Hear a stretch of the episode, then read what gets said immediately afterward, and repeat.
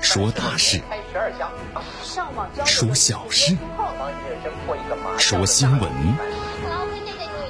每天早八点，江南说新闻，听奇闻异事，说酸甜苦辣，品五味人生。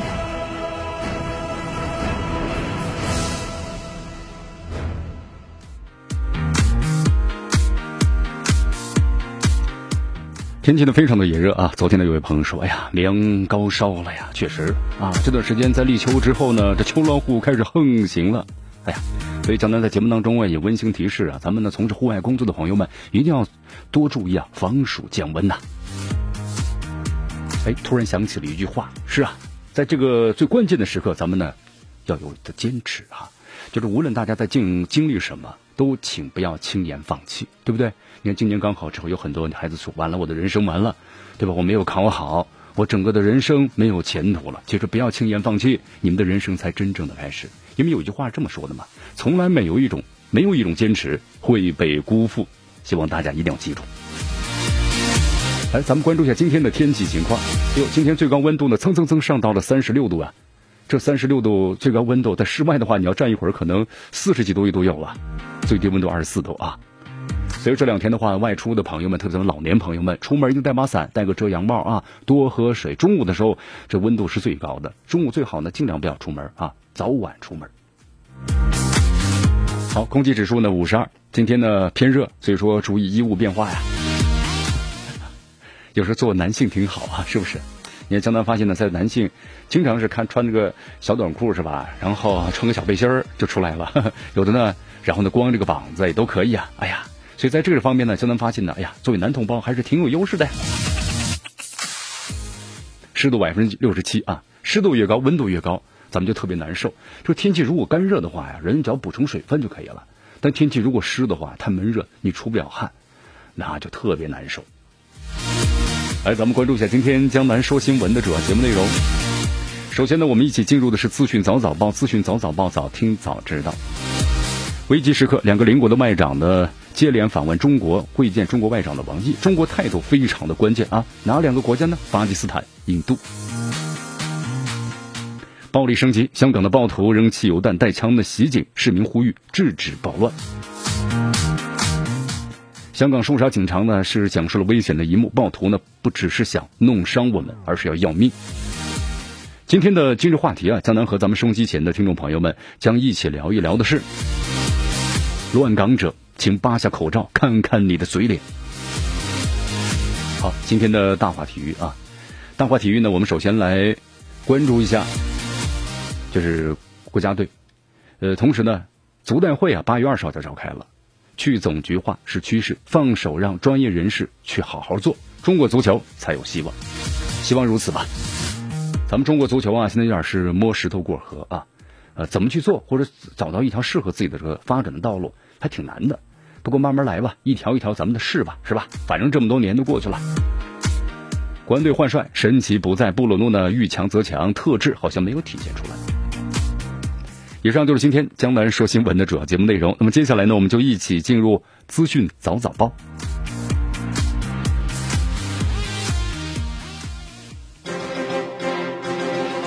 时政要闻、简讯汇集、热点评说。资讯早早报，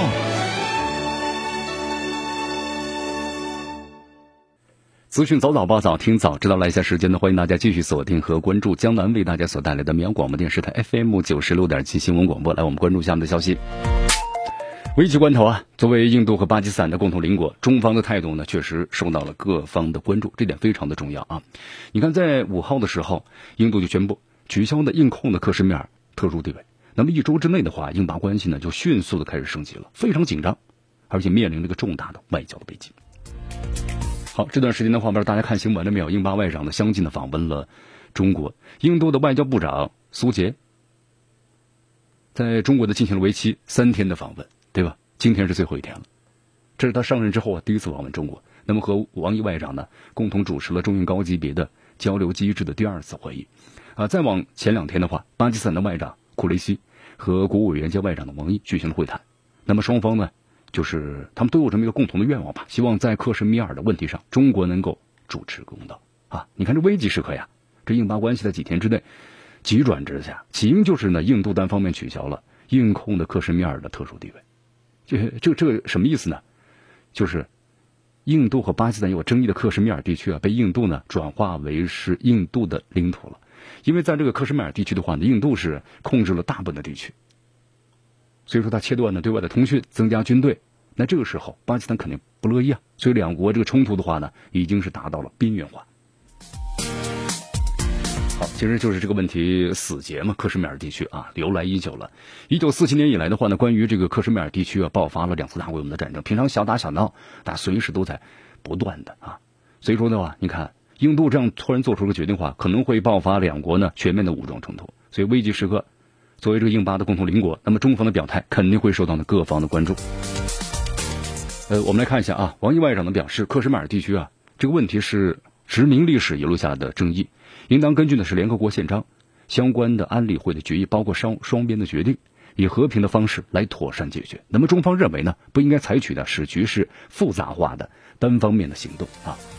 呃，中国和巴基斯坦是全天候的战略合作伙伴。王毅呢也强调，中方将继续支持巴方维护自身的正当权益，同时呢也继续在国际舞台上为巴方呢主持公道。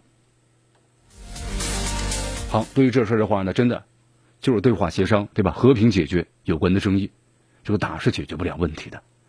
呃，你看，在咱们中国八月六号的外交记外交部的记者会上，发言人华春莹也希望有关方面克制，对吧？慎重行事。呃，避免采取单方面的行动来改变现状，那样只会呢加剧局部的紧张的局势。好，继续锁定和关注江南为大家所带来的资讯早早报，资讯早早报，早听早知道。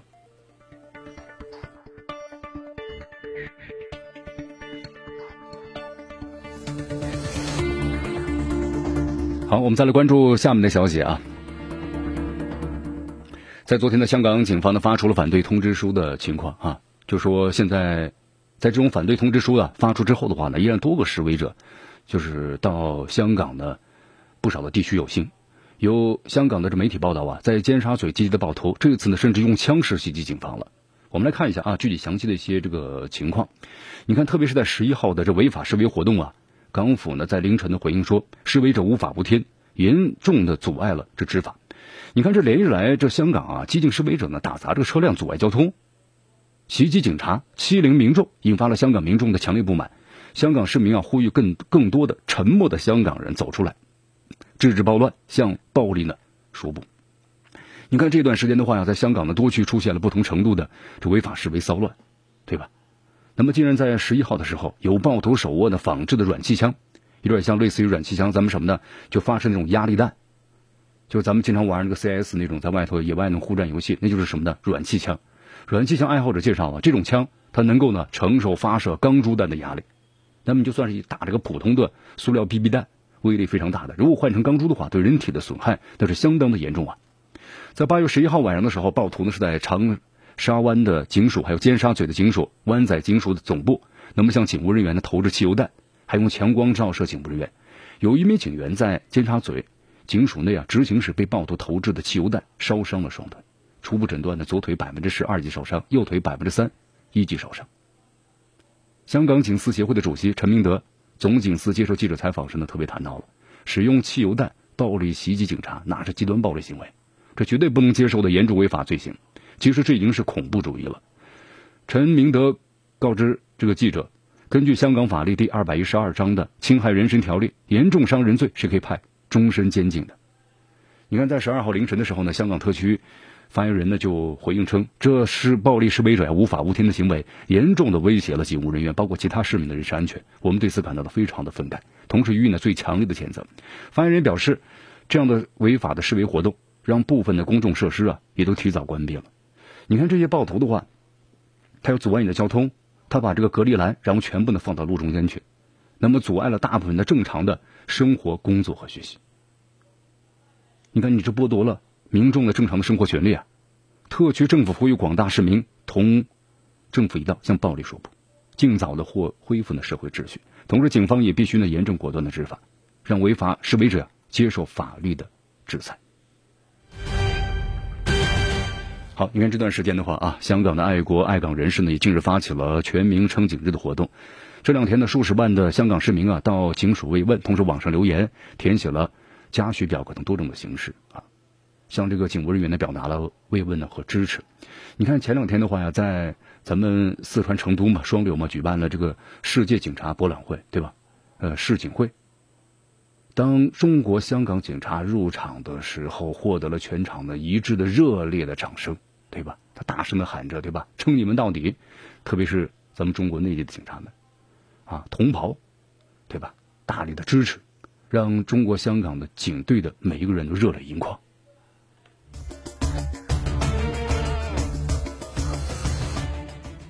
好，你看啊，我们来关注一下，在昨天呢，根据香港中通社的这个。消息，呃，香港警方呢在多区，就是八月十一号的时候驱散了这违法示威者。那么，同时在这个前线呢，就是警员阿峰，呃，在这个行动当中虽然避开了汽油弹，但是呢，依然被硬物击中了腿部，导致呢受伤。现在在医院接受治疗。根据检查之后呢，左手手腕的骨裂，右手手臂呢和手背有擦伤，那么正在等候 X 光。啊，包括手术取出这碎骨。张阿峰当日啊接到命令，在长沙湾的一带执行任务。当时他正和伙伴们呢上前驱散违法示威者，当时有暴徒啊向他们投这个汽油弹，他说，但是没有投中，从他身边呢是擦身而过了。当时在跑几步的时候呢，感到右腿啊被硬物击中，腿一软就向前呢摔倒了。阿峰表示，这些人呢不是示威者，他们就是暴徒。这些暴徒呢非常明显在挑衅警方，直接向警方啊投掷了汽油弹。那么当日呢，在尖沙咀内执勤的一名警员就被这个暴徒投掷的汽油弹呢，把双腿给烧伤了。香港警务处处长卢伟聪到医院呢探望了这位警员，并对呢有同事因为执行时受到严重伤害而感到非常的难过。卢伟聪呢表示，对于这种暴徒罔顾他人安全的非法暴力行为感到非常的愤慨，并且给予了最强烈的谴责。那么针对呢任何导致他人身体严重受伤，甚至威胁生命安全的暴力行为，警队呢。必定是全力追究。好，我们再来看一下啊，香港大公报呢昨天报道了一则这个消息，这个乱港的分子呀祸国殃民，勾结外力，市民呢痛斥恶行，同时乡亲啊也耻于他为伍。其中这个原籍呢广东顺德的乱港的头目，一传媒的创办人黎智英，目前就被这个顺德的黎氏愤而剔出了族谱，斥为是逆子。我们来看一下啊，网传的声明中提到呢，黎智英是广东顺德人，是质子辈儿。广东的顺德呀，黎氏始祖呢，文清公第二十八世的嫡孙。那么黎氏列祖列宗在上，经黎氏逆子智英祸乱中国香港，黎氏蒙羞，故开祠堂，祭先人，剔除出族谱。那么之后呢，智英此人一切的事啊，都和顺德的离世没有任何的关系了。呃，咱们介绍一下啊，就是这个被剔除这个族谱有个什么作用？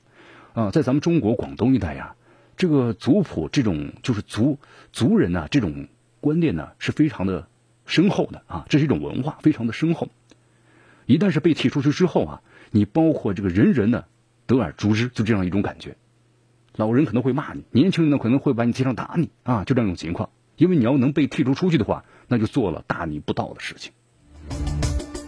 好，这是黎智英这个旗下的苹果日报，近期不断的抹黑呢国家和香港呢。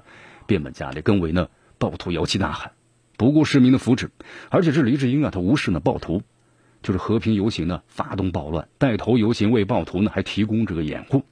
这黎智英啊，最近来呢也到这个美国唱衰香港，想捞取的政治资本。你看七月初的时候，在美国呢获得了美国副总统的彭斯、国务卿蓬佩奥的亲自接见。这黎智英称啊，想把香港变为是美为美国而战，对吧？以此来获得美国的支持。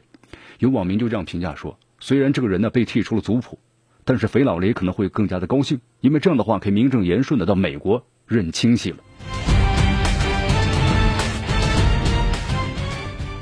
好，在这段时间的话呢，香港各界人士呢都在斥责这个暴徒如此罔顾人命，不是凶徒，你到底是什么？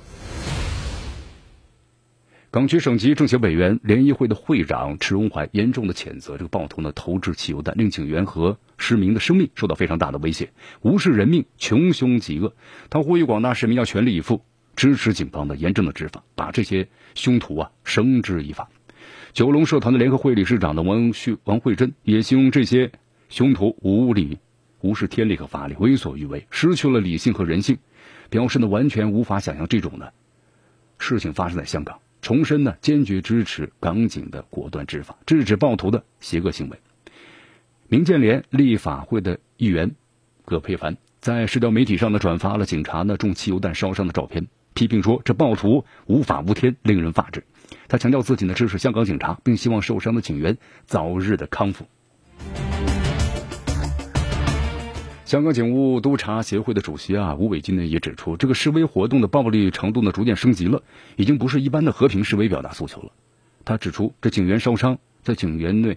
在警署之内工作，没有上街去追捕违法者，但同样被暴徒用燃烧弹呢所伤了。他表示，现在香港警察呢十分克制，暴力冲突呢有两个月了，依然没有平息。那么期间，警方呢除了应付一连串的违法示威活动之外，还要处理日常的警务工作。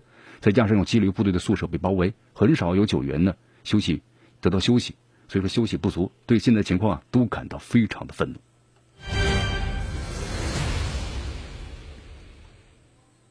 好，同时呢，这些示威者啊，同时反对者呢，这些港独分子呢，还利用一些事儿来说事儿。什么事儿呢？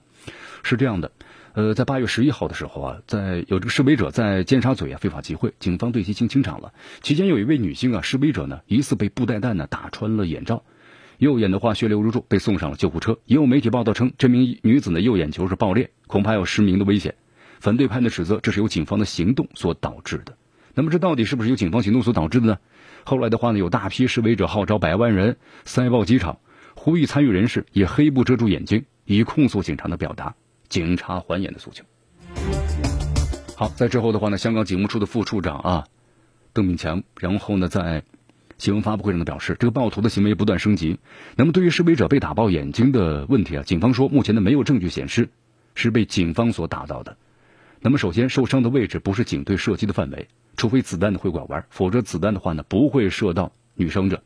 那么如果是被布袋弹打中的，这个面部一定会有火药造成的伤害。女伤者的伤口是硬物插物而所造成的，也就是说，这名香港的示威女子是被同伙误击中了眼睛，而造成了严重的损害。同时呢，还有网友爆料，这个被猪队友误伤的女子曾经负责呢派遣给示威者。好，在昨天的话呢，香港媒体报道了则消息啊，香港警方呢斥责是一千六百六十万港元引进了三辆俗称是水炮车的人群管理特殊的用途车。昨天上午的时候啊，在粉岭警察机动部队的总部亮相，同时安排了香港立法会保安事务委员会的成员参观了。那么在这个现场的话呢，依然有这个港独分子，包括香港的这个不同的律师，然后呢手拿这个反对的横幅，对吧，在那做这个示威。然后香港立法。会的这个委员呢，怒斥他们，就说：“你们要被所有的中国人所唾弃啊！你们不配做中国人。”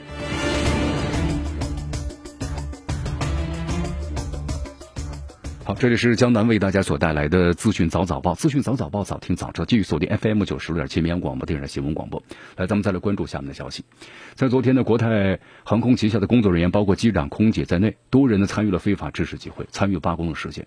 他们这样的做所作所为啊，引起了业界包括呢民众的广泛的关注。在昨天呢，国泰航空的 CEO 也发表了员工信，就近日的话呢，旗下的员工参与的非法集会一事做出了回应啊。特别谈到十二号的集会啊，就机场集会没有经过授权是非法集会，认为员工呢不应该积极的参与。呃，他表示关注员工的安全，担心集会呢会演变成暴力或者失去秩序。呃，说国泰啊对暴力活动呢是零容忍。那么就当下的情况，如果要参与或者支持非法集会，员工呢可能面临着惩罚的后果，后果严重的可能会导致解雇。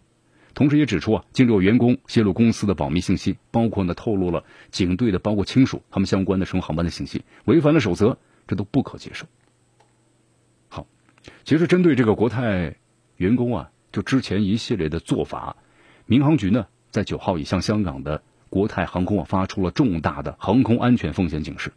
香港各界人士表示啊，这个国泰航空呢发生的问题非常的严重，因为它涉及到航空的一个专业领域，必须执行严格的行业规范，不能有半点的疏忽，对吧？你看这个在十二号，香港媒体呢爆出有一名国泰的航空机组人员公然叫嚣，说要违抗民航局的指令，还怂恿其他的这个空服人员呢集体请病假，同时罢飞内地的航线，或者在飞往的内地的航班时啊，采取连串不合规的这个动作。那么对此的话，有立法会的议员直斥国泰航空内部监管有问题，部分的工作人员呢已经被偏激思想的所集结了，可能随时会发生对航班飞行造成严重的威胁的事件。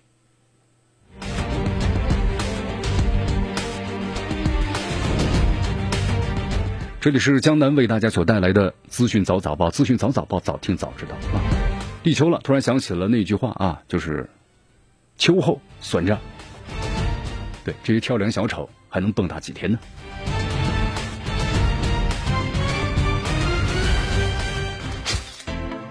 迎着晨光，看漫天朝霞，好的心情，好听的新闻，走进江南说新闻，新闻早知道，与江南一起聆听江南说新闻。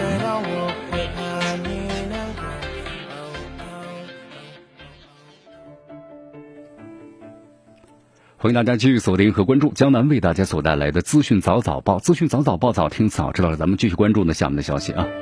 好，在昨天下午的时候呢，范思泽在海外主流的社交媒体呢，推特、脸书等等上都发表了道歉声明啊，同时呢也附上了品牌的继承人兼创意总监呢他的签名啊。怎么回事呢？这两天大家看到这条新闻了吧？一个是这个范思哲，还有就是什么呢？口吃，对吧？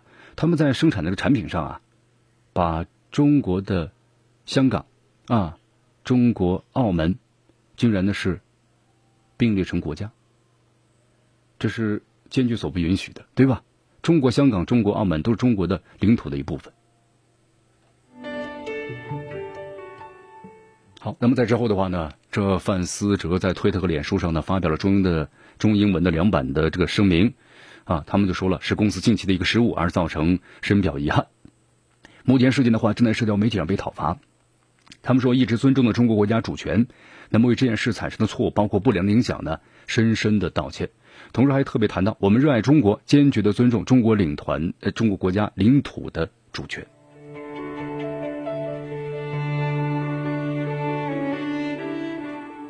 好，这件事的话呢，当时是由网友们在此前呢就是爆料所爆出来的啊。呃，原来之前的话呢，就说范思哲涉嫌是港独或者是这个澳独。后来有网友就贴出了范思哲一款 T 恤的为证，这个 T 恤上你看写了很多国家的这名字，竟然把中国香港、中国澳门那是列在其中了。那中国只有一个中国呀，对不对？呃，澳门、香港都中国领土的这一部分，一个地区。啊，所以就因此的话呢，你看，呃，事实证据充足啊。那么之后的话，范思哲中国代地区的代言人杨幂，杨幂的话呢，对此也马上就发表了声明，然后呢，解除范思哲品牌的代言。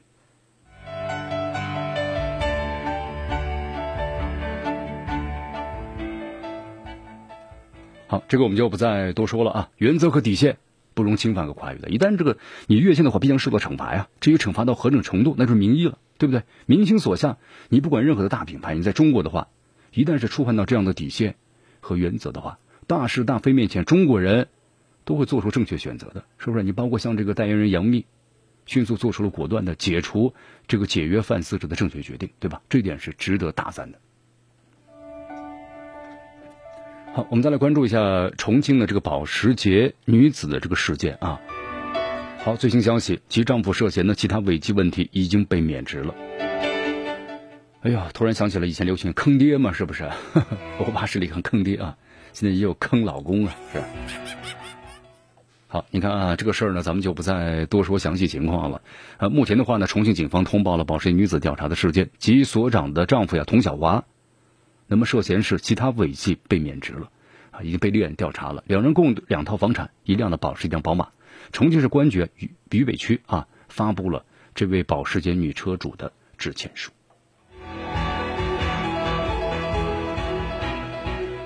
哎呀，现在咱们中国呀，我们说了在不断的发展，改革开放四十年了，是吧？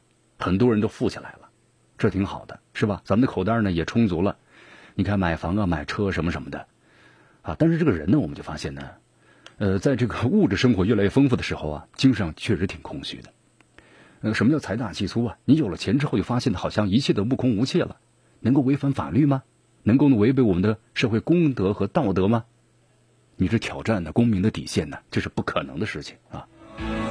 所以说，你看现在我们特别也提倡啊，为什么要大家多读书呢？多，我们多读书啊，其实就在修炼。因为人呢，他是一种动物啊，有七情六欲啊，在某些时候。但是我们通过这些读书的话呢，能够消除消除这样的戾气，或者减少这样的戾气，对吧？这就是我们读书的这目的啊，增加我们的修养。我们人和其他动物是有严重区别的，是吗？人呢是有道德的，是吧？这是我们是我们的行为准则呀。我们的法律是根据道德而对演变出来的，所以你当去失去失去这样的道德或者准则的话，那么就是和这个动物没有什么区别了吗？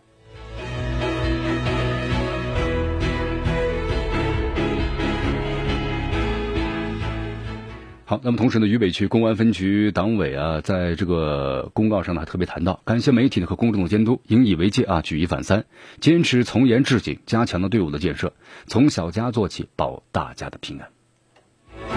好，继续锁定和关注江南为大家所带来的资讯早早报，时政要闻、简讯汇集、热点评说、资讯早早报。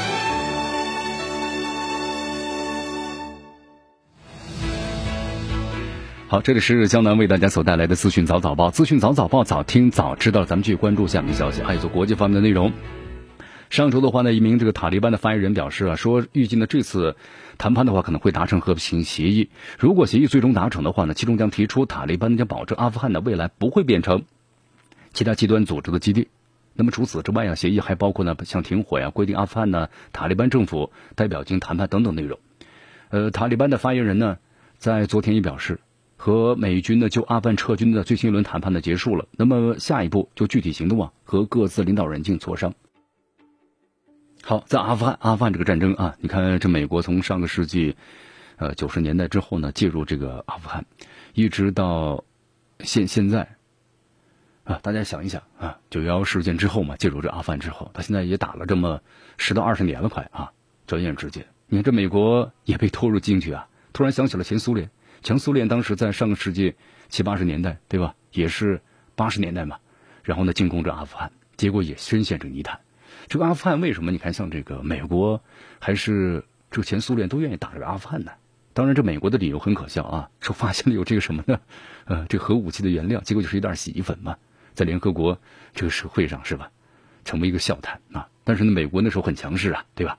单极单极社会啊，在美国。在前苏联解体之后，那美国就是一个老大。以前呢做点事儿还通过联合国，但是后来换成什么都是越过联合国，直接呢来进行这打击。好，为什么要打击阿富汗呢？其实不管是前苏联啊，还有这个美国的话，这阿富汗呢，它南它是连接东南西北的一个交通要道，这个中枢。呃，但是我们说了，阿富汗这个国家的话呀，这个人民那英勇善战呢，真的是这样啊。你不管是前苏联还是美国，你看打了之后，到现在为止的话，你能打得下来吗？反而陷入了人民的汪洋战争之中，是不是？深陷其中啊！你看这美国打了这么十几二十年的话，那国力都笑空好好空的呀。这前苏联呢也是深陷阿富汗战争的泥潭，也是这样，对吧？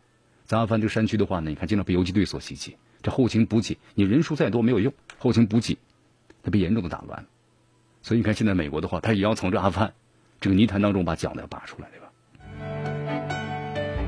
好，塔利班的发言人扎比胡拉这个穆贾希德啊，在一份声明中表示，在卡塔尔多哈所举行的第八轮阿富汗和平会谈呢结束的时候呢，他们说了，这次会谈是漫长而有用的，双方决定啊，各自领导人协商呢进行下一步的这么一个行动，呃，但是呢，没有对这个会谈的结果发表任何的评论。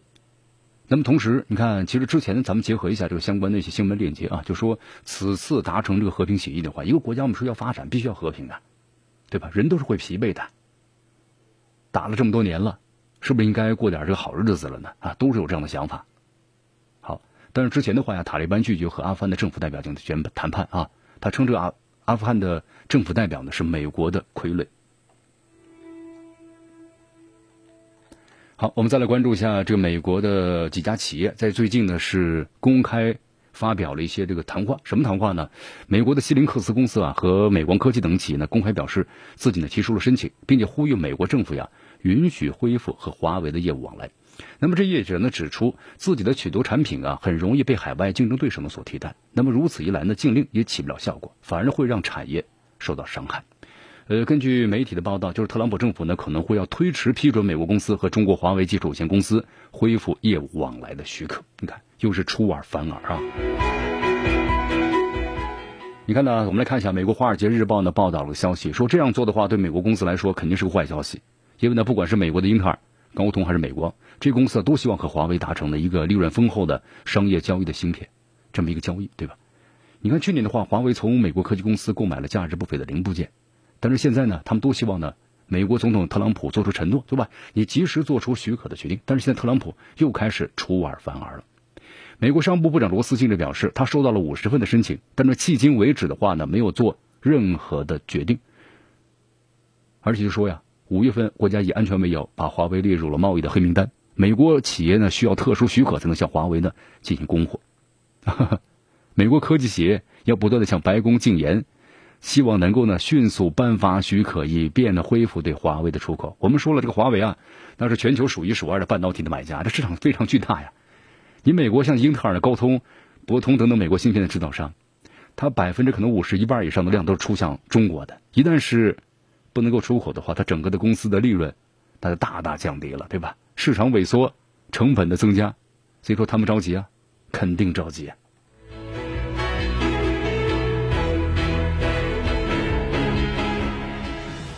好，这美国特朗普让我们感到习惯了，出尔反尔。另一个词儿就是极限施压，对中国是吧？你看刚刚这个特朗普和 和和中国对吧？大阪会晤，两国元首达成了这个协议，贸易争端告一段落了。哎，但是突然的话，才不到三十六小时，你看，然后马上就开始出尔反尔。九月一号，三千亿输美中国产品要增加关税了，对不对？啊，这又是极限施压呀！哎你看这样做的话，对美国有影响吗？肯定有影响啊！这一年多了，这美国消费者都感觉到了。你看美国时装业协会的预估，加征关税可能会使美国消费者啊每年在衣服上呢多花四十九亿四十九亿美元，算下来，平均到一个四口之家每年多花的六十美元。那么同时面对特朗普政府呀新的关税，肯定有威胁啊！美国零售业怎么应对呢？嗯，怎么应对啊？你看美国零售业啊，马上就要备战呢这个节假日的购物节了啊！那么，对于像美国零售商而言，最繁忙的进口期就是八月份到十月份，这三个月都是为了节假日做好准备的。但是现在，消费者你要可能感受到了，价格在不断的上涨了。以鞋为例啊，目前百美国市场上百分之六十的鞋都是从中国进口的，但是现在这个鞋我们说了，你看运动鞋嘛，你以前卖一百的、一百多的卖到两百块钱了，对吧？四百的卖到六百块钱了，那这个成本都在逐渐逐渐开始增加呀。美国的零售业呢，严重依赖外国进口。咱们举个例子吧，你说，比如说美国这个生产的皮鞋，它以前生产皮鞋，一九八六年人均二十二双，就是是在美国本土生产的，你可以买到。九六年，你可能就买就十一双了，是美国本土的。一零六年降到一双半，一六年降到是一双也不双了，就是鞋啊，美国的鞋它都是在国外生产。所以说现在的话呢，你看这美国。我们当时呢举了例子呀，这美国它有钱嘛，它从其他国家各个呢购买，购买的是最优质，同时又是最价廉的产品啊。咱们中国的很多产品在美国去买的话，你你可能比在国内还便宜，特别是电器方面，对不对？你在国内卖个三四千，啊，这个人民币三四千，你到美国去买的话呢，可能就是两千到三千块钱，还非常的便宜，是吧？所以说这美国呀，享受的全世界的供应链，给它供应的什么呢？最优质。最价廉的产品，但是这个贸易战的话，让美国老百姓你很难以想象了啊。好，从笔记本，从一般的商品、服装、鞋等等，那么现在呢，都在不断的开始要涨价了。所以说，美国这样的做法，只能让消费者自己买单。好，同时呢，在美国零售业啊表现的欠佳，所以呢，被迫怎么样呢？要裁员了。美国零售业这个零售商集体啊发出警告称，新一轮关税肯定会使呢就业形势呢不景气的行业呢加速这个裁员。美国时装协会的这个会长呢休斯表示，对于那些根基不稳的公司来说，那么这些关税只会让他们呢被更快的推向了边缘。好，以上呢就是今天资讯早早报的全部内容。那么接下来我们就进入今日话题啊，咱们说一说乱港者，请扒下口罩看看你的嘴脸。